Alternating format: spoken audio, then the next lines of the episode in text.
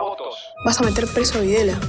A todos los responsables. Estamos trabajando en armar una estrategia para enfrentar la izquierda a nivel internacional. La izquierda tiene que pelearle y la peleamos todos los días. Si vos le tenés bronca, le tenés que le pelear, pelear o que tenés bronca, pero lástima a nadie. La moneda ya está en el aire. Empieza cara o seca en FM Concepto.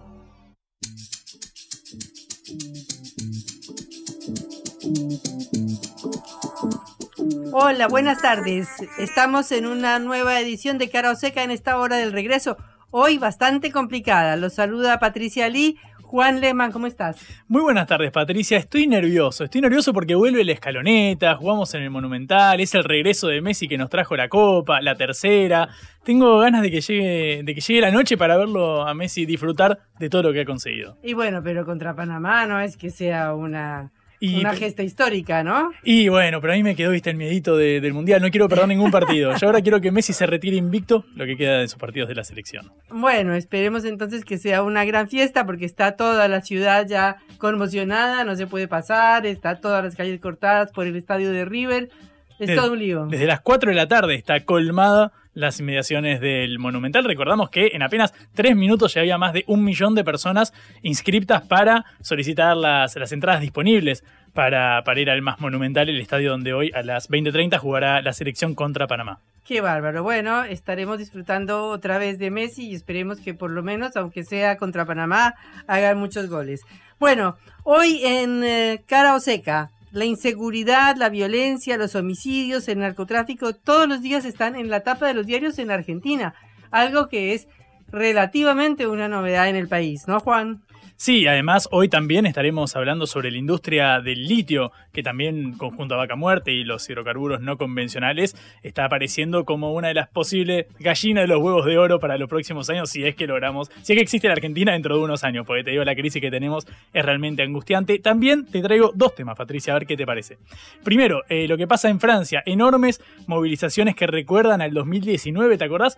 La época de los chalecos amarillos contra Macron, bueno, es el momento de peor imagen positiva del eh, presidente por esta reforma previsional que está impulsando, que en este momento quede en manos del Consejo Constitucional, que es algo así como nuestra Corte Suprema, que debe validar o no la medida impulsada que, eh, impulsada que saltió al Congreso. Y por otro lado, vamos a hablar sobre la presentación del CEO de TikTok, eh, esta empresa con capitales chinos que se presentó en la Cámara estadounidense para rendir cuentas acerca de eh, las sospechas que tenía el gobierno de Estados Unidos sobre los manejos de la información que hace esta plataforma. Así que de eso vamos a estar hablando en un ratito. Y vamos a hablar con un especialista sobre seguridad en la ciudad de Medellín, a ver qué eh, nos puede contar que sea positivo y que puede ser un ejemplo para resolver la crisis de seguridad en Argentina y en la ciudad de Rosario especialmente. Comenzamos nuestro programa. Cara o seca de Sputnik en concepto FM 95.5.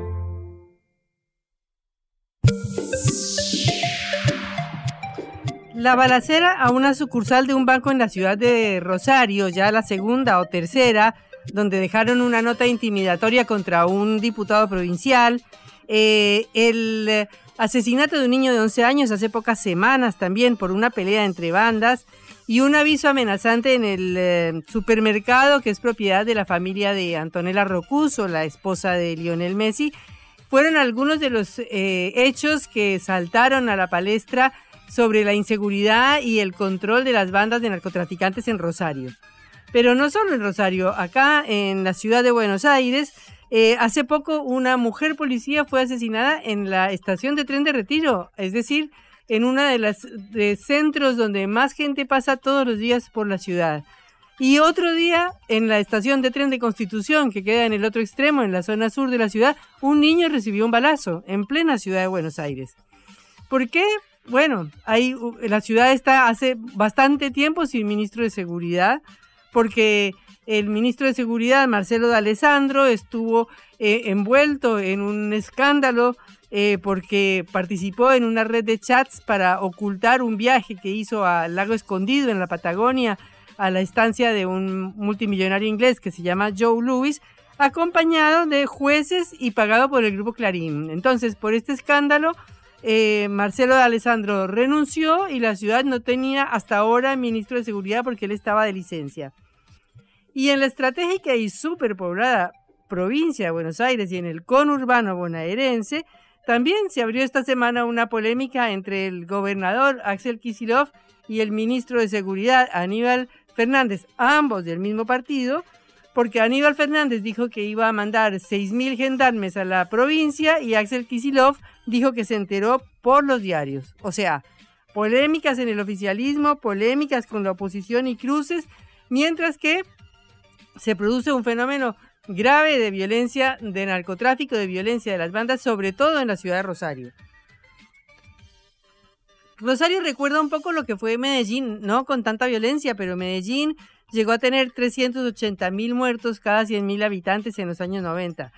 Eso no pasa más. En Medellín esto bajó a 13 más o menos casos por cada 100.000 habitantes, lo mismo que en otra ciudad muy importante, en la capital colombiana, que es Bogotá, en donde también la, tasa de homicidios bajó a más o menos 12.8, 13 por cada 100.000.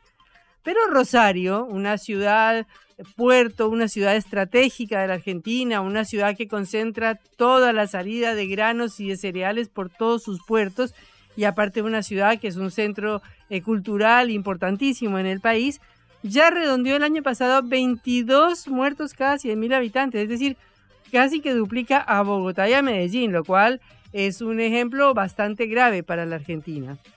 Eh, bueno, como les decía, el Rosario es un enclave, por supuesto, tiene 14 rutas nacionales, llegan 14 rutas nacionales, 14 provinciales, vienen todas las rutas del norte que lo unen con Bolivia y con la frontera, y por lo tanto eh, se ha convertido en un centro de distribución de la droga y en un centro de las bandas narcocriminales. ¿Qué hacer frente a esto? Ha habido una polémica internacional muy interesante entre dos presidentes latinoamericanos, el presidente Nayib Bukele de Salvador y el presidente Gustavo Petro de Colombia. Bukele inauguró en febrero una cárcel para más de 60.000 maras, que son los pandilleros salvadoreños y comenzó el traslado de estos pandilleros a la cárcel y hubo un traslado de 2.000 pandilleros, todos con, una, mm, con un calzoncillo blanco, descalzos, llenos de tatuajes y todos pelados. Es decir, era una imagen un poco dramática, un poco tétrica. Eh, esta es su nueva casa. Aquí vivirán por décadas, mezclados, sin poderle hacer más daño a la población, dijo Bukele en ese momento por Twitter.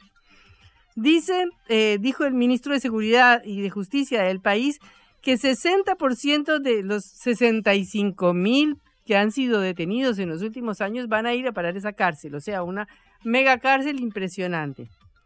Pero bueno, polémico o no, El Salvador bajó la tasa de homicidios de 100, 103 homicidios por cada 100 mil en 2015 a 7.8 por cada 100.000 el año pasado. O sea, es una cifra eh, categórica lo que, lo que ha pasado en El Salvador. Obviamente esto fue producto de medidas eh, muy drásticas que tomó el gobierno, como facultades de emergencia para mm, golpear a las pandillas, la Mara Salvatrucha, el Barrio 18, todas estas pandillas que nacieron en Los Ángeles y que luego volvieron a El Salvador y que aterrorizaban al país.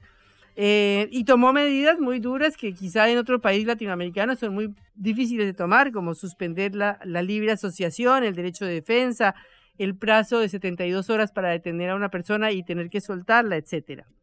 Pero bueno, esto desató un debate muy interesante con Gustavo Petro, el presidente de Colombia, que dijo que estas fotos terribles eran como las de un campo de concentración en El Salvador y que le daba escalofríos ver esas fotos.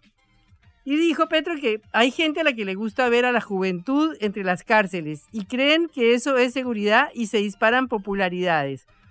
Criticó a Bukele y le dijo, se siente orgulloso porque redujo la, tasa de homicidios, pero, digamos, en mi opinión, esas imágenes son dantescas, dijo Petro. Le respondió Bukele, diciendo, bueno, usted dice que ha gobernado Colombia hace mucho tiempo, pero usted solo gobierna hace un año, ¿qué me viene a decir a mí de lo que nosotros tenemos que hacer en, El Salvador. Y en Argentina esto tuvo una repercusión con el ministro de Seguridad de la provincia de Buenos Aires, Sergio Berni, que opinó que esto era música para sus oídos. Esa foto es música para mis oídos. No me sonroja decir que yo creo que Bukele me, copió lo que tengo en la cabeza. No tengo ninguna duda, pero también es un gran error pensar que el servicio penitenciario soluciona el problema de la criminalidad por sobre todas las cosas en la Argentina. En este país donde liberan a los delincuentes porque tienen miedo de que se contagien del coronavirus, me va a decir si esto es posible, es un chiste. Es una duda que a mí no me, no me temblaría el pulso, hasta tengo el lugar y todo donde lo haría. Y yo reformaría la Constitución. Usted sabe que la Constitución prohíbe el trabajo forzado de los detenidos. Y yo creo que un detenido tiene que trabajar para ganarse lo que consume él y su familia. Bueno, como ustedes saben, Sergio Berni es el ministro de Seguridad de la provincia de Buenos Aires, no es ningún opositor, no es de la oposición del PRO, eh, sino que es parte del gobierno de Juntos por el Cambio. Así que su opinión, como mínimo, hay que escucharla. ¿Qué hacer entonces? ¿Cárceles? ¿Estado de excepción? ¿Una política social de inserción, de construcción de casas, viviendas, espacios culturales, una combinación de esto. Ese es el problema, ese es el dilema que tiene la Argentina y después más adelante vamos a hablar para ver si podemos aprender algo de la experiencia de Colombia. Blanco o negro, sí o no. A favor o en contra. Sputnik para la pelota para reflexionar.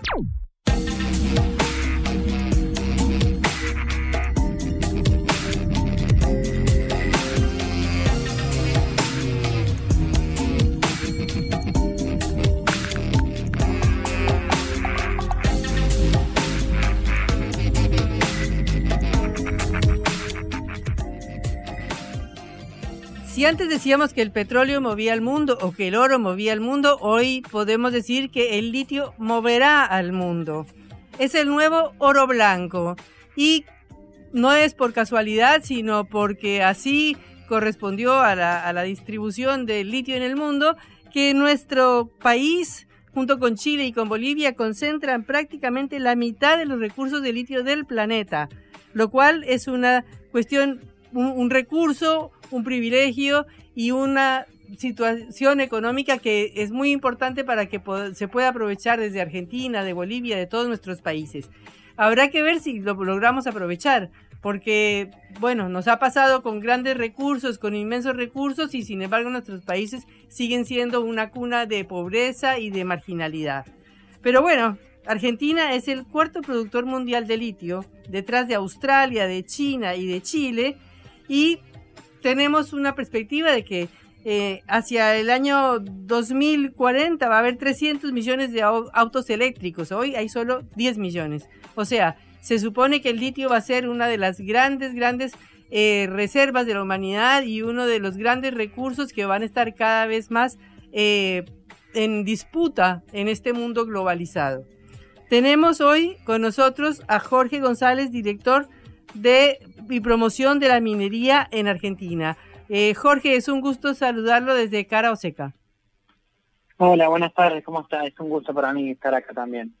Jorge, eh, quisiéramos pedirle en primer lugar una visión suya general sobre las perspectivas de la industria del litio en la región y en Argentina. Bueno, las perspectivas claramente son positivas. Tenemos, tal bien, muy bien como vos mencionabas, eh, más de la mitad de los recursos eh, están conglomerados en lo que se conoce como el Triángulo del Litio, eh, entre Bolivia siendo el, primer país con mayor recursos, en segundo lugar nosotros, en tercer lugar eh, se ubicaría Chile, pero esto no es una seguridad de nada porque cuando vemos lo que son reservas que ya implican un estudio económico que son factibles de explotar, o sea que estamos empezando a armar lo que vendría a ser el negocio, Ahí Argentina cae de segundo lugar a tercer lugar en reservas, superado por Chile en primer lugar y Australia en segundo. Australia que no aparecía en el top 3 de recursos empieza a aparecer y tal como decías en producción ya se posiciona primero. Entonces, este, en este sentido, ¿qué nos dicen estos tres datos? Que tener el recurso no es seguridad de nada, sino que hay que realizar serios estudios, porque la, química de los salares es compleja, hay que invertir un montón de dinero para desarrollar los proyectos y así empezar a producir y posicionarnos como uno de los principales productores, que es lo que tenemos fe que va a pasar en el país en la próxima década. Podríamos estar peleando el segundo eh, o el tercer lugar en cuanto a productores mundiales de acá al 2030. Jorge, buenas tardes. Sí. No te escucho, te escucho. Quería preguntarte... Sí, eh, dime, dime, dime. Vamos. En el sentido de que en lo que es el triángulo del litio, eh, los tres países han tomado modelos bastante distintos. Podríamos poner en un extremo a Bolivia como el mayor controlador, el mayor eh, que ha regulado más la actividad, eh, Chile en un intermedio y Argentina el que ha tomado una política un poco más laxa, más abierta al mercado para atraer inversiones internacionales, como para distinguir los tres países cómo se han ido posicionando. Y ahora sí te, escucho, ¿qué querías preguntarme? ¿Cómo estás? Eh, buenas tardes, Juan Le te saluda. Quiero preguntarte en pos de la explotación que vos mencionabas recién para hacer crecer la industria del litio en la Argentina, vimos cómo La Rioja, y esto se replicó en otras provincias, declaró al mineral como un recurso estratégico. Quiero preguntarte qué lectura haces de esta decisión y si es la adecuada en pos de, bueno, eh, transformar esta, estas reservas del recurso en algo que podemos exportar con eh, valor agregado. Bueno, la declaración está bien que se haga desde provincia, porque desde la Constitución eh, los recursos son y pertenecen al, gobierno provincial. En ese sentido, las declaraciones son muy distintas. Jujuy también lo ha declarado estratégico, pero orientado al desarrollo económico de la provincia.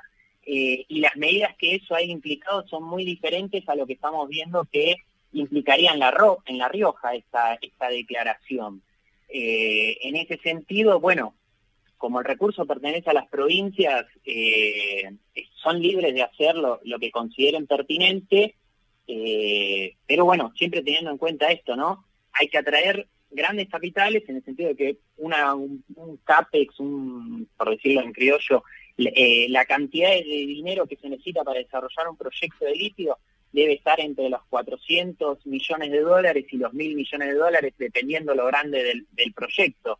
Eh, claramente cuando pensamos en un gobierno provincial, la espalda que puede tener una provincia para llevar adelante un proyecto de litio eh, por sí misma y se ve complicado. Eh, sí se pueden pensar esquemas de asociaciones entre provincias, empresas provinciales con capitales extranjeros que permitan el desarrollo de los proyectos que se encuentran en cartera. Quiero preguntarte ahora puntualmente, yendo al capítulo de las exportaciones, dado que obviamente Argentina es sabido que atraviesa una crisis por falta de, dólares y por eso toda la importancia del crédito con el, con el Fondo Monetario. ¿De aquí a cuánto tiempo podremos ver plasmado el desarrollo del sector del litio en el país en una entrada, un ingreso de divisas para reforzar las, las arcas? ¿Cuánto, ¿Qué es, es necesario llevar a cabo para consolidarnos como un exportador del recurso y que esto repercuta en la espalda financiera que tengamos? Bueno, nosotros las estimaciones que estamos haciendo no solamente con el litio, sino con cobre, oro y plata, es que de acá al 2030 podríamos multiplicar por 5 las exportaciones que estamos teniendo actualmente y a, llegar a 18 eh, millones, eh, mil millones de dólares. Eh, en ese sentido, todavía estaríamos muy lejos de países más mineros que nosotros como Perú y Chile, que eh, Chile exporta más de 55 mil millones de dólares y Perú alrededor de unos 40 mil millones. Eh, nos queda claramente un largo camino por recorrer, pero creo que se están dando las condiciones para hacer ese crecimiento y lograr diversificar también ¿no? nuestras exportaciones, en el sentido de no depender solamente de las exportaciones del sector agroindustrial, que son muy importantes para nuestro país, pero que pueden ser eh, complementadas con el complejo exportador minero, permitiendo unas mayores reservas más, y, menguar algunos problemas macroeconómicos que tenemos asociados a eso precisamente. Cuando pensamos en el, potencial exportador de, Argentina, obviamente lo primero que se nos viene a la cabeza es el complejo eh, sojero. Eh, pero si vemos los otros recursos con los que contamos, vaca muerta y litio aparecen ahí picando en punta. Y en ambos casos se habla mucho de la eh, seguridad jurídica para garantizar a, los capitales privados que vengan a invertir que van a poder obtener el rédito eh, y, poder confiar en seguir invirtiendo para hacer crecer a este sector. Con la inestabilidad que estamos viendo en la macroeconomía, ¿Crees que es necesario generar alguna especie de ley que proteja esos capitales, dado que es una industria que puede ser clave y estratégica para el futuro del, país? Hoy por hoy ya existe un marco para asegurar y atraer esas inversiones extranjeras. Existe lo que es la ley de inversiones mineras, la 24.196, eh, y también en, el 2021 se han creado dos decretos, que son el 234 y el 836, que es la modificatoria del, primero que mencioné, que en este caso ese régimen lo que trataba de dar era una seguridad de que los proyectos iban a poder hacerse de, una, de un porcentaje de las divisas exportadas para pago de deuda, pago de dividendos, o sea, eh, iban a disponer de divisas de libre disponibilidad en el futuro, ¿no? para dar esta, esta seguridad jurídica que vos, que vos muy bien mencionabas. ¿Y por qué hay que dar estas, estas eh, señales al mercado? Porque estamos hablando de, como dije en un primer momento, eh, inversiones muy grandes. Eh, en litio quizás podríamos decir que son relativamente pequeñas, pero si hablamos de un proyecto de cobre, un proyecto de cobre ronda los 4 mil millones de dólares solamente un proyecto. Y no necesitamos un proyecto. Necesitamos que estén operativos 6, 7 de cobre, 20 de litio. Necesitamos realmente que el sector minero crezca, porque esto es divisas, empleo en lugares alejados de las principales urbes. Eh, se empieza a generar todo un tramo minero industrial, igual que el agroindustrial, que tiene una, una serie de ventajas muy, muy positivas. Y la seguridad de esto es que son inversiones a largo plazo y de alto riesgo. Eh, por eso es que se necesita una, una ley de promoción como la que existe o regímenes de promoción como los que se han hecho en, en, estos decretos que te menciono, para dar esa seguridad y esa previsión. En las últimas horas ha, eh, trascendido el, proyecto para presentar una ley en el Congreso para que las empresas que exploten el, litio eh, asignen un porcentaje de, lo que extraigan eh, para la industrialización dentro del territorio nacional. Quiero preguntarte qué perspectivas crees que tiene este proyecto en el marco también de las iniciativas múltiples que hay para industrializar el litio lo antes posible, dado que, bueno, como vos mencionabas, en el mediano plazo ya podríamos estar percibiendo los, los beneficios en materia de divisas de la, de la exportación del recurso. Bueno, todavía no hay, nada concretado eh, ni, nada plasmado, pero la, mesa del litio conformada por las provincias siempre busca las maneras de que los efectos positivos del desarrollo de cadenas hacia abajo, eh, de aguas hacia abajo de la cadena del litio, generen eh, otras, otros beneficios en la provincia que, impliquen una industrialización de este estilo, como vos bien mencionabas. Siempre de la Secretaría de Minería se acompaña, se, se trabaja en, en este aspecto, pero si tuviéramos que decir, primero hay que ir parte por parte, ¿no? Eh, disponer de una cantidad de producción local cuando producimos 30.000 toneladas, por más que pongamos un porcentaje, sigue siendo poco. Necesitamos primero incentivar un montón de proyectos que empiecen a operar y después vamos acompañando con estas, estas políticas que ya se van pensando para este desarrollo aguas abajo y, ser un gran productor no solamente de litio, sino quizás en un futuro de cátodos y así ir avanzando hacia la, hacia la batería. Uno de los cuestionamientos centrales en cuanto al, desarrollo de la industria del litio y del sector es el que viene de las organizaciones ambientales. Eh, quiero preguntarte eh, cómo crees que puede eh, conjugarse el interés, por supuesto, de extraer el recurso con el bienestar y sobre todo el cuidado del ambiente de las poblaciones lindantes a las zonas de extracción. Bueno, ese es un tema complejo eh, que no solamente afecta, digamos, a la, minería del litio, sino a la minería en general. Eh, hoy por hoy es bien sabido que no habrá un proyecto minero si no hay licencia social. Entonces, en ese sentido se trabaja mucho, no solamente de las empresas, sino de los gobiernos provinciales, los gobiernos nacionales, en que se dé este, este acercamiento entre la empresa, las comunidades, que manifiesten sus, sus preocupaciones, levantarlas, trabajar en, en, conjunto. Eh, desde la Secretaría y el Ministerio se ha creado lo que es la MEMA, que es la, la mesa abierta a la comunidad para discutir todos estos temas, no solamente eh, ambientales, sino también de desarrollo de proveedores, un montón de cuestiones que hacen a que las comunidades eh, empiecen a ver los beneficios de, de la minería y, la reciban como, como una actividad que los puede realmente ayudar en el desarrollo de esas comunidades. Eh, en ese aspecto, sí, el litio se ha desarrollado muy rápido en los últimos años y todavía sigue habiendo una discusión medio científico-académico de hacemos eh, explotación convencional, eh, convencional con pozas evaporíticas o hacemos extracción directa, eh, ponemos, reinyectamos la salmuera, no la reinyectamos. se están todavía afinando mucho, se estudia muchísimo porque claramente lo ambiental es una preocupación en todos los niveles, pero no está saldada la discusión, no es que hay una ya una receta mágica y, todo se puede seguir esa regla. Entonces, eh, pero sí es una preocupación y sí se sigue desde todas las eh, distintas jerarquías, eh, tanto nacional como provincial, municipal, etcétera. Una última pregunta, Jorge. México nacionalizó el litio. El presidente Andrés Manuel López Obrador dijo que nacionalizaba el recurso para que no lo pudieran explotar extranjeros, eh, ni Rusia, ni China, ni Estados Unidos, ningún país, sino solo México. Acá, como sabemos, eh, los recursos mineros son de las provincias por la Constitución Nacional, pero un sector del oficialismo o del Frente de Todos ha empezado a plantear la cuestión de nacionalizar el litio. ¿Usted qué opina? Bueno, tenemos un caso precisamente dentro del triángulo del litio que ha tomado esa medida, que es Bolivia. Bolivia ha nacionalizado prácticamente toda la cadena de lo que es eh, litio, desde su extracción hasta las baterías. En la última parte, lo que permite es una asociación entre privado y la empresa bolivariana. Eh, ¿Qué resultados vemos del país?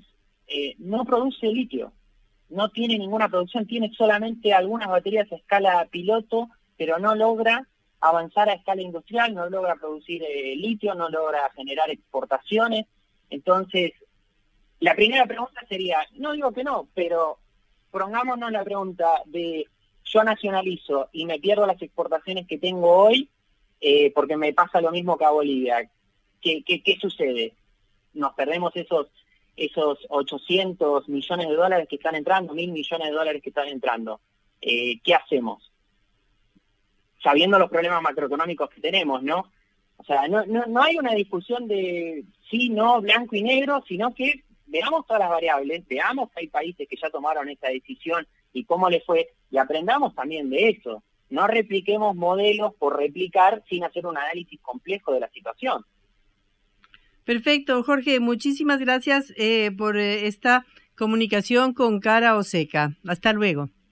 Muchísimas gracias, hasta luego, un gusto. Un mundo feliz en cara o seca.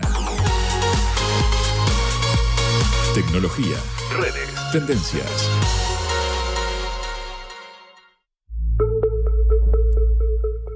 Bueno, Juan, ¿qué pasa con TikTok? Esta aplicación que es furor entre los jóvenes, que tiene millones, millones de seguidores, que hace videitos cortitos. ¿Qué pasa en Estados Unidos? Hace tiempo que TikTok está en la mira del gobierno de Estados Unidos que sospecha que hay autoridades chinas recogiendo información de los ciudadanos norteamericanos mediante la aplicación. Recordamos, TikTok tiene más de 150 millones de usuarios en el país norteamericano, en el gran hermano del norte, y en 2022 fue una de las más descargadas a nivel mundial en los celulares, con lo cual no es nada desdeñable el capital que, que, maneja. Ante este clima de, tensión que se ha generado por estas sospechas de Estados Unidos, el CEO de la, de la firma, hablamos de Joe Cheu, que yo nunca había escuchado hablar de él, declaró hoy ante el Congreso. ¿Por qué? Bueno, justamente lo que querían preguntarle era acerca de cuáles eran las intenciones de la compañía en el territorio estadounidense. Recordamos que hace unos años fue célebre la imagen de Mark Zuckerberg, por ejemplo, dando explicaciones acerca de, cómo recopilaba información Facebook, cómo se manejaba, y para eso tratar de, eh, legislar en torno a este control de la, cantidad inmensa de información de Big Data que manejan estas plataformas. Bueno, em, para dar cuenta de esta guerra silenciosa que se empieza a desatar también en el campo de la tecnología entre Estados Unidos y China, alcanza con decir que los funcionarios del país norteamericano fueron obligados a eliminar la aplicación de sus dispositivos personales y la cadena británica de noticias, la BBC, eh, también aconsejó al personal eh, eh, que trabaja ahí de eliminar de sus teléfonos la, aplicación. Es decir, que es casi una guerra fría de la tecnología entre China y Estados Unidos y obviamente sus aliados en, Occidente. Eh, ¿Qué dijo el, CEO de TikTok? Bueno, dijo que ByteDance, que es la, propietaria de, TikTok, no es un agente secreto de China ni de ningún país del mundo y que básicamente lo que busca son reglas claras para que la legislación que se aplica sobre esta plataforma se aplique y se replique también sobre el resto. Eh, que no, importa tanto de qué, de dónde vienen los, los capitales que financian a la empresa, básicamente porque en un mundo globalizado eh, es natural que tengan distintos orígenes, entre ellos el de, el de China. Una de las legisladoras que más eh, efusivamente eh, al orador fue la republicana Kathy McMorris Rogers, que dijo que el Partido Comunista Chino puede recopilar mediante TikTok información confidencial de los usuarios estadounidenses y permanentemente controlar lo que se ve, lo que se consume, lo que se dice. Sospechan además que se permanece el micrófono abierto y pueden escuchar lo que uno está diciendo y luego seguir el registro de la navegación online. Es decir, es realmente grave la denuncia que hace esta, esta congresista republicana. En este momento, para continuar operando en los Estados Unidos, ByteDance eh, lo que hizo fue presentar eh, ante las agencias norteamericanas un plan llamado Proyecto Texas. ¿En qué consiste? Básicamente explica eh, cómo va a ser la empresa, cómo va a ser TikTok para evitar que el gobierno chino acceda a los datos de los usuarios de Estados Unidos ante esta sospecha que dicen estos congresistas, sobre todo los republicanos, como bien quedó claro en la eh, comisión de hoy. El plan todavía no fue aprobado por las agencias norteamericanas a cargo de su evaluación eh, y la semana pasada se conoció públicamente que la administración de Joe Biden quiere que la propiedad, que la empresa china venda la aplicación a riesgo de que se enfrente a una prohibición en todo el territorio estadounidense en caso de no avanzar en esta línea. Bueno, una nueva casa de brujas, porque todas las empresas de Estados Unidos también tienen todos los datos de todos los usuarios del mundo, ¿no? Esto parece vertirse sobre el mundo multipolar en el que estamos viviendo y esta competencia permanente tanto entre China como, como en Estados Unidos en todo el mundo. Bueno, esperemos que TikTok sobreviva. Yo quiero seguir viendo videitos, ¿qué querés que te diga? La vuelta al mundo en la vuelta a casa.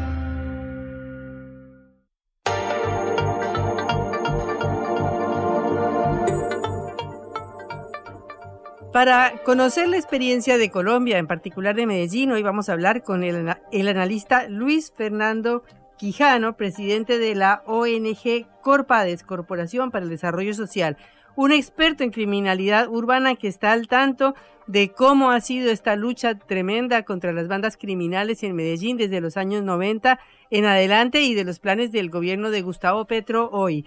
Eh, Luis Fernando, es un placer recibirlo en Cara o Seca, una producción de la agencia Sputnik. Muy buenas tardes a ustedes, a toda la mesa de trabajo y obviamente a todos los oyentes. Bueno, Luis Fernando, desde Medellín, me imagino que está en Medellín, capital de Antioquia, una ciudad que ha sido una mártir, digamos, y un, un ejemplo también de lucha contra esta violencia organizada del crimen, del crimen transnacional, del crimen del narcotráfico, de las bandas. Eh, quisiera que usted nos haga una primera referencia a cómo fue ese combate para bajar eh, semejante mortalidad que tuvo Medellín en los años 90 hasta una situación que siendo grave eh, es absolutamente distinta el día de hoy? Bueno, yo creo que hay que tener en cuenta muchas cosas. Aquí la ciudad de Medellín vivió periodos muy fuertes en los momentos históricos que tenía Colombia. Ha tenido, digámoslo así, un auge muy fuerte de, los, de la década de los 80 del tema del narcotráfico, pero debo aclarar algo ahí. Antes de la década de los 80 ya, existía el narcotráfico en Medellín. Ojo con eso. Lo segundo es que eh, después de los 80, que ya están, digamos así, finales de los 80 y en una parte de la década del 90, la guerra del Estado contra el narcotráfico, ustedes saben que esto fue demasiado violento en la ciudad de Medellín. Son más de 700 policías asesinados, son miles de jóvenes asesinados y estamos hablando de uno de los picos de violencia más fuertes que se vivió en el año 91.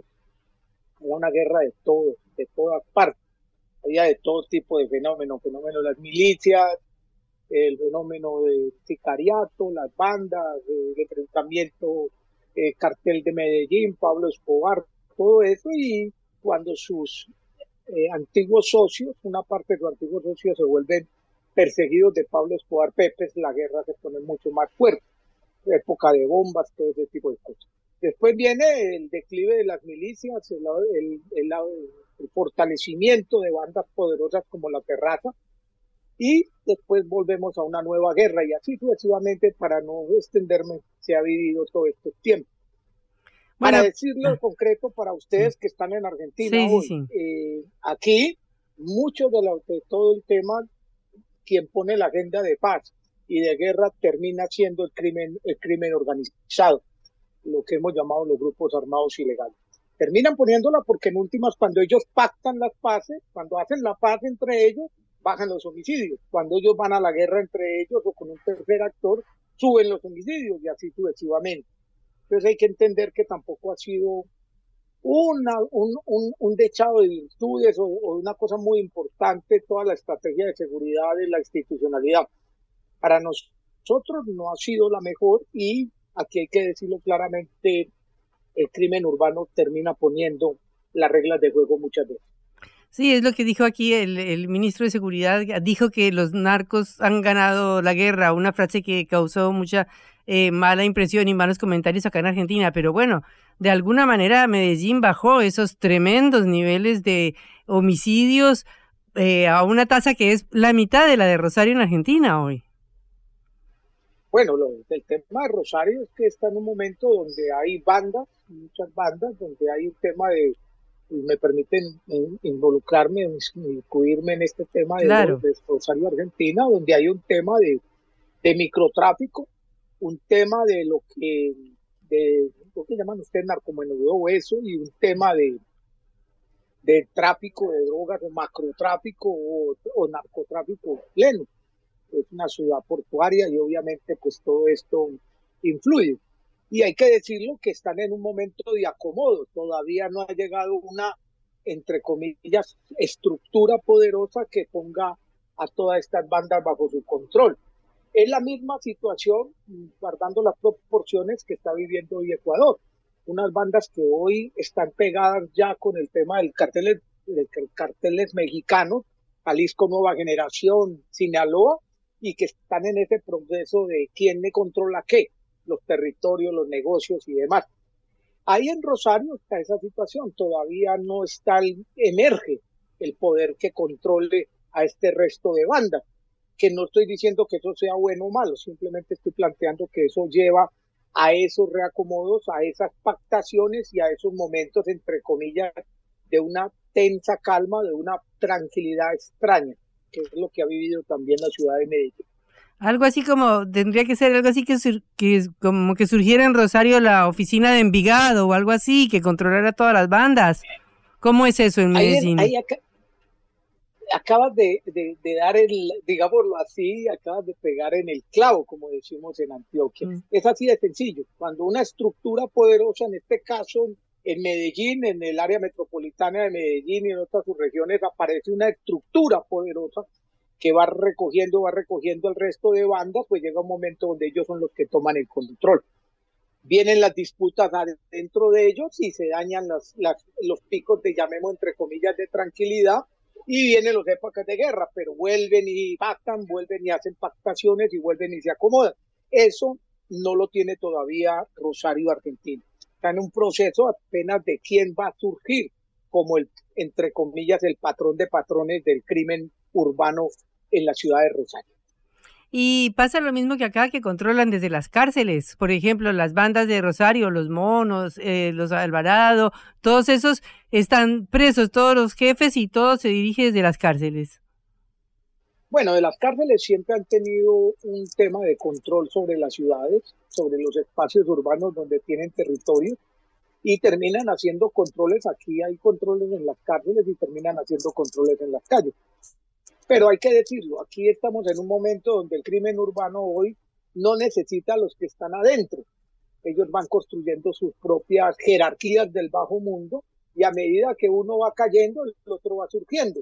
Aquí maneja, que manejan en una especie de pirámide, hay jefes, hay subjefes, hay coordinadores y así se va dividiendo el poder sobre las bandas. O sea, ahí está el control de la oficina. Por ejemplo, en el caso del Valle de y Medellín, obviamente como epicentro, hablamos de unas jefaturas y dos líneas militares dentro de la oficina. La línea militar minoritaria, la línea militar mayoritaria. Y ellas están hoy en paz, están hoy trasegando juntas el camino de acercamientos en el tema de paz total.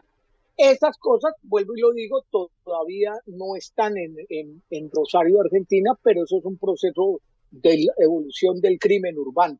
Para la ciudad de Rosario todavía le falta mucho y todavía vienen episodios así mientras hay los reacomodos de, lo que nosotros llamamos el crimen, el crimen urbano. Ahí leían un artículo en una entrevista que le hicieron a usted que eh, hay como 350 bandas en Medellín. Estamos hablando de unas 350 bandas en la ciudad de Medellín, unas 12 mil personas directas o indirectas metidas en ella, unas 500 bandas en el Valle de Aburrá. La supremacía la tiene la llamada Oficina del Valle Aburrá, que muchos todavía la denominan la Oficina de Envigado, y también hay presencia de poderosas estructuras independientes. En Medellín, Valle Aburrá surgen dos. El MESA, que es muy poderosa, tiene asiento en otros departamentos de Colombia, y los Triana, que es una poderosa banda de más de 28 años. La primera entrevista que han dado en Colombia la tuvimos la oportunidad de hacérsela nosotros en el año 2018 y estamos hablando que pueden ser unas 2.000 personas entre directos e indirectos. Eso muestra cuánto porcentaje de territorio urbano tienen bajo control o hacen cogobierno el crimen urbano. Entonces, eso es una situación que estamos viendo en Medellín, en el Valle de Burra, pero que ya se siente que se está empezando a vivir en otras ciudades de Colombia. Y lo que vemos nosotros en Rosario y vemos en ciudades del Ecuador y demás es que están viviendo los procesos que ha vivido una ciudad como Medellín durante décadas. Durante todos estos años. Hola. Exactamente. Ah, una preguntita. Eh, ahora está el proceso de paz total, ¿no? Eh, y se, están, eh, se está en proceso de negociar con estas bandas. ¿Cómo es eso? Mira, eh, el, el, alto, la oficina del alto comisionado planteó que viene en un proceso de acercamiento con 12 estructuras. Nosotros, como no estamos en la oficina del alto comisionado, podemos decirlo tranquilamente, para nosotros se está hablando o hay acercamientos con la oficina y con bandas independientes o poderosas estructuras independientes. Para dejarlo claro que alto comisionado lo llaman 12 están en el proceso de acercamiento, hay mensajes de paz que van llegando, baja, ha bajado mucho el tema de homicidios, están bajando otros, otros temas de criminalidad, pero falta mucho. Estamos esperando que llegue el momento de se formalice el espacio sociojurídico para empezar unas discusiones de fondo con los delegados de la oficina y de estas poderosas bandas. ¿Qué queremos decir con esto? Discutir temas duros, el tema del pagadiario, que ustedes lo llaman, creo que es el gota gota. Sí. El tema de tráfico de drogas, que nosotros aquí le dicen microtráfico, yo creo que es un negocio tan grande que quitémosle la palabra micro, el tráfico de drogas interno y el otro que es el tráfico de drogas externo. El tema de la vacuna, que aquí para nosotros la vacuna la llamamos esa extorsión, que me imagino que una ciudad como Rosario, otra ciudad de Argentina la están viviendo. El tema de, discusión de la participación de la vida política de los grupos armados ilegales y así sucesivamente. O sea que llegarían unos momentos de unas discusiones de fondo que podrían servir en ese momento que se den a una ciudad como Rosario, a una, a la presidencia misma de la República Argentina, a los gobiernos y demás, para empezar a entender cuáles son las dinámicas de discusión. Esto va más allá de militarizar. Esto va más allá de más policías, de más soldados, de más cámaras de video, de más recompensas. Las discusiones más de fondo. Y para acabar con la criminalidad y desmantelarla, pues obviamente primero hay que conocerla. Y creo que todavía ese proceso apenas inicia en Rosario, Argentina. O sea que en la polémica está que hay, no sé si eh, usted, eh, hablábamos antes de esto en el programa, entre el presidente Salvador Nayib Bukele y Gustavo Petro, ¿cómo sería su posición? ¿Qué diría? Bueno, lo primero es que es una, un modelo muy autoritario, un modelo que, que hay que revisarlo más de fondo porque no todo lo que le muestran a uno es tan bonito ni tan cierto. Habrá que mirar cómo ha sido el tema de discusión adentro de las maras, cómo se ha reorganizado eso y qué acuerdos pueden existir para mm, acabar con unas y fortalecer, podría pasar que fortalecer otras. Cuando un proceso de eso se da así, uno debe leer entre líneas, no solo lo que nos diga Nayib Bukele, no solo lo que nos diga la prensa, pero hay que profundizar, porque cuando se profundiza sabemos realmente qué está pasando. Aspiramos nosotros que en Medellín, en el Valle de Aburrá, en el resto de nuestro país, no sea el modelo a tomar.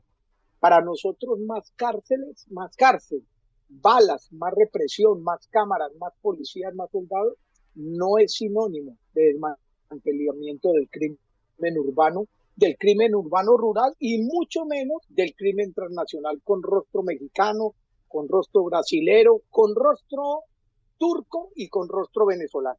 O sea que todos esos están ahí metidos. Eh, todos lo que le acabo de nombrar están aquí en Colombia. Ayer anunciaba el presidente Gustavo Petro que capturaron a miembros del cartel del Sinaloa en una operación conjunta en Colombia, Guatemala y Grecia que están traficando fentanilo para los Estados Unidos. Ustedes pueden imaginar de qué estamos hablando. No, no, no. Estamos hablando de cosas muy graves cuando la preocupación hoy del gobierno americano es el fentanilo, cuando la preocupación hoy se ve al gobierno mexicano en cabeza de, de Andrés Manuel López Obrador hablando todo el tiempo de fentanilo, nosotros lo enfrentamos y que anoche, que ayer el presidente de la República de Colombia diga que aquí ya capturaron gente que está traficando fentanilo del cartel del Sinaloa, pues tiene que ponernos en una discusión mucho más de fondo y llenarnos de preocupación.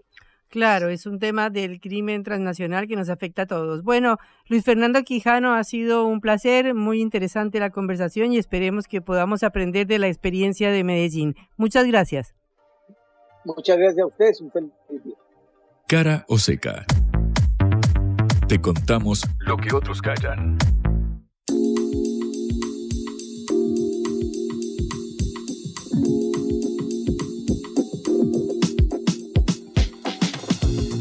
Bueno, ¿qué pasa en Francia? Hay un debate mundial sobre las pensiones y las jubilaciones y el gobierno de Macron le impuso por ley, por la cabeza a los franceses, una ley que no gustó ni cinco, ¿no? Francia en este momento es el epicentro de un mar de movilizaciones a lo largo y ancho de todo el país. Recordemos que se trata de una ola de protestas contra la reforma en el sistema de pensiones que básicamente lo, consiste en dos eh, puntos claves. El primero es que sube la edad jubilatoria de los 62 años a los 64 años. Y por otro lado que eh, aumenta de 42 a 43 años la cantidad de aportes necesarios para poder acceder a la pensión completa. Es decir, una tradicional reforma previsional que sube la cantidad de tiempo de aportes y por otro lado de edad jubilatoria. El capítulo fundamental de esta, de esta controversia consiste en que esta iniciativa fue promulgada por decreto el jueves de la semana pasada sin antes haber pasado por el Congreso. Esto no es ilegal, porque está reconocido en la Constitución puntualmente, mira, te especifico, el apartado 3 del artículo 49 de la Constitución francesa, que permite al, presidente actuar unilateralmente en este tipo de proyectos. Como se trata de una facultad constitucional reconocida por la ley, la única forma de bloquear esta iniciativa en caso de, prosperar eh, sería terminar con el gobierno, terminar con la presidencia de Macron. En este marco, la oposición a Emmanuel Macron presentó dos mociones, de censura en la Asamblea Nacional. Eh, para esto, para prosperar, debería haber llegado a los 287 votos de la Asamblea. Sin embargo, logró 278. Es decir, quedó a, apenas nueve escaños de eh, avanzar en esta moción de censura contra Macron. Eh, Laura Barlet es trabajadora ferroviaria argentina, pero trabaja en Francia y explicó en Radio 10 esta mañana de qué se trata lo que está sucediendo. Lo que está pasando es que el gobierno quiere pasar en fuerza sobre una ley que no tiene ninguna justificación económica. Hay estudios incluso que demuestran que el escenario de déficit de las cajas jubilatorias es el escenario menos probable. El gobierno lo que está haciendo es un pasaje en fuerza enorme. y un antes y un después del COVID. Las grandes empresas en el país se llenaron de plata eh, gracias a la política incluso del gobierno de Macron. Eso es comprendido y entendido por un montón de miles y miles de trabajadores del país y se ve hoy, se siente un ataque enorme a las condiciones de trabajo y de, vida de los trabajadores. Bueno, así como le explica Laura eh, Barlet, Macron reconoce que esta que esta política tiene muy poco apoyo eh, popular, pero sin embargo considera que es necesario para el financiamiento de las jubilaciones subir la cantidad de tiempos de aportes para lograr pagarle a las personas que ya cobran esta pensión que se han eh, retirado, es decir, para que la cuenta previsional no sea deficitaria. Em, efectivamente hay una encuesta del Instituto Francés de Opinión Pública que muestra que el 70% de la, eh, de la población está en contra de la reforma impulsada por Macron. Eh, además, este mismo estudio indica que el nivel de aprobación a la gestión del presidente se encuentra en su nivel más bajo desde aquella protesta de hace cuatro años de los chalecos amarillos a principios del 2019. En este momento, la imagen positiva de la aprobación de Macron apenas supera el 25% de la población francesa. En este marco, hoy se llevó a cabo la novena jornada de protestas en apenas dos meses. Eh, en total hubo cerca de 300 manifestaciones a lo largo de, Francia, un millón de participantes es lo que se calcula. Obviamente hubo algún que otro incidente, hubo cerca de mil detenidos sobre un millón de, personas que salieron eh, a las calles. Eh, lo mismo pasó hace dos semanas, el 7 de marzo, cuando fueron dos millones la cantidad de, participantes. durante el día de hoy, como te decía, fueron, hubo mil detenidos. Quienes impulsaron las protestas, para explicarlo, para, porque podría suceder acá también, fueron los sindicatos. Luego, obviamente, ganaron apoyo popular en el resto de la, de la sociedad civil y el crecimiento fue tan repentino que fue lo que terminó dejando mal parado a, Macron y para luego tratar de sortear estas mociones de censura impulsadas. Así lo explica Laura Barlet, recordamos Argentina, que es trabajadora ferroviaria en Francia. Yo te digo, pasó de un movimiento controlado por las direcciones sindicales a un movimiento totalmente explosivo, con muchísima radicalidad. Hay puentes bloqueados, hay estaciones de trenes, autopistas, puertos, eh, hay huelgas salvajes en los centros de mantenimiento de los trenes, hay eh, en las refinerías, por ejemplo, hoy mismo hay una ofensiva eh, represiva del gobierno de llamar requisicionar, es decir, obligar a los huelguistas a volver al trabajo, es decir, atacar el derecho de huelga. Esa es eh, la política del gobierno de Macron hoy y hay, está habiendo llamados de los sindicatos de base de ir a defender los bloqueos de las refinerías, es decir, que va probablemente en las próximas horas a haber enfrentamientos con la policía en, en los piquetes de huelga de las refinerías de petróleo. Yo no sé hasta qué punto el gobierno va a poder sostener esta situación porque realmente se le está yendo la situación de las manos. Bueno, ahora en este momento todo queda en manos del Consejo Constitucional de Francia que deberá expedirse sobre esta decisión de Macron, esta iniciativa que ha tomado esta reforma en el sistema de, pensiones. Mientras tanto, la oposición presentó una serie de recursos ante este mismo Consejo Constitucional para forzar al gobierno a que antes de avanzar convoque un referéndum, un referéndum vinculante, digamos, que vote la población para expedirse en torno a este proyecto en la reforma en el sistema de pensiones. Naturalmente, si las encuestas indican, por más que tengan un margen de error, que cerca del 70% de la población se opone, es probable que Macron, si está determinado a avanzar, eh, no ceda ante estas presiones y no convoque efectivamente a este referéndum. Eh, para que esto prospere, para que la iniciativa obligue a Macron a efectivamente convocar al referéndum, la oposición necesita reunir al menos 4 millones y medio de firmas en, en, Francia. Entre emociones de censura, las masivas protestas callejeras y la justicia metida de por medio, el escenario en este momento está abierto. Y bueno, esperemos que la población se pronuncie y que no prospere una iniciativa tan totalitaria, ¿no? Y eh, la verdad es que la reforma del sistema de, pensiones y jubilaciones, que también está siendo debatido en, Argentina, el aumento de la edad jubilatoria, es un tema que creo yo eh, sacude a todos los, los, países del mundo. El problema es cuando hay tanta resistencia popular, porque a fin de cuentas se trata de países democráticos y la voluntad popular es la que debería Tendría que ser respetada. Bueno, Juan, eh, nos despedimos en el día de hoy. Vamos a ver a la escaloneta. Ahora a las ocho y media frente a Panamá en el Monumental. Eh, estaremos muy atentos a ver a, Messi. No tanto por el partido en sí, creo que yo es más el, contexto lo que resulta atractivo de verlo campeón del mundo aquí en el, en el país por primera vez jugando un partido oficial. Bueno, ha sido todo por hoy. Eh, pueden escucharnos otra vez por sputniknews.lat. Sí, obviamente Patricia, agradecemos a Guadalupe, a Celeste Vázquez y a Augusto Macías, operadora y, y productor de este envío. Y nada, a toda la gente de la agencia Sputnik. Nos vemos mañana, misma hora, mismo lugar. Bueno, hasta luego y éxitos a la escaloneta. Vamos a hablar clarito. La guerra contra las drogas ha fracasado. Se ha producido un genocidio en mi continente. Tenemos nosotros que plantar una sola voz, una sola voz y que América Latina, el Caribe le diga a los Estados Unidos de Norteamérica, no más golpismo. Y se aplica lo que decía Tolstoy, un gobierno que no procura la justicia no es más que una banda de malhechores. Qué cosa rara que diga gracias a la vida a pesar del dolor, porque mi hija dio la vida sabiendo que había que cambiar. La vi ahí que, que brillaba, que sobresaltaba en ese estadio hermoso y no lo pensé y, y la fui a besar. La vida está llena de tropezones y de fracasos, pero es hermosa. Cara o seca.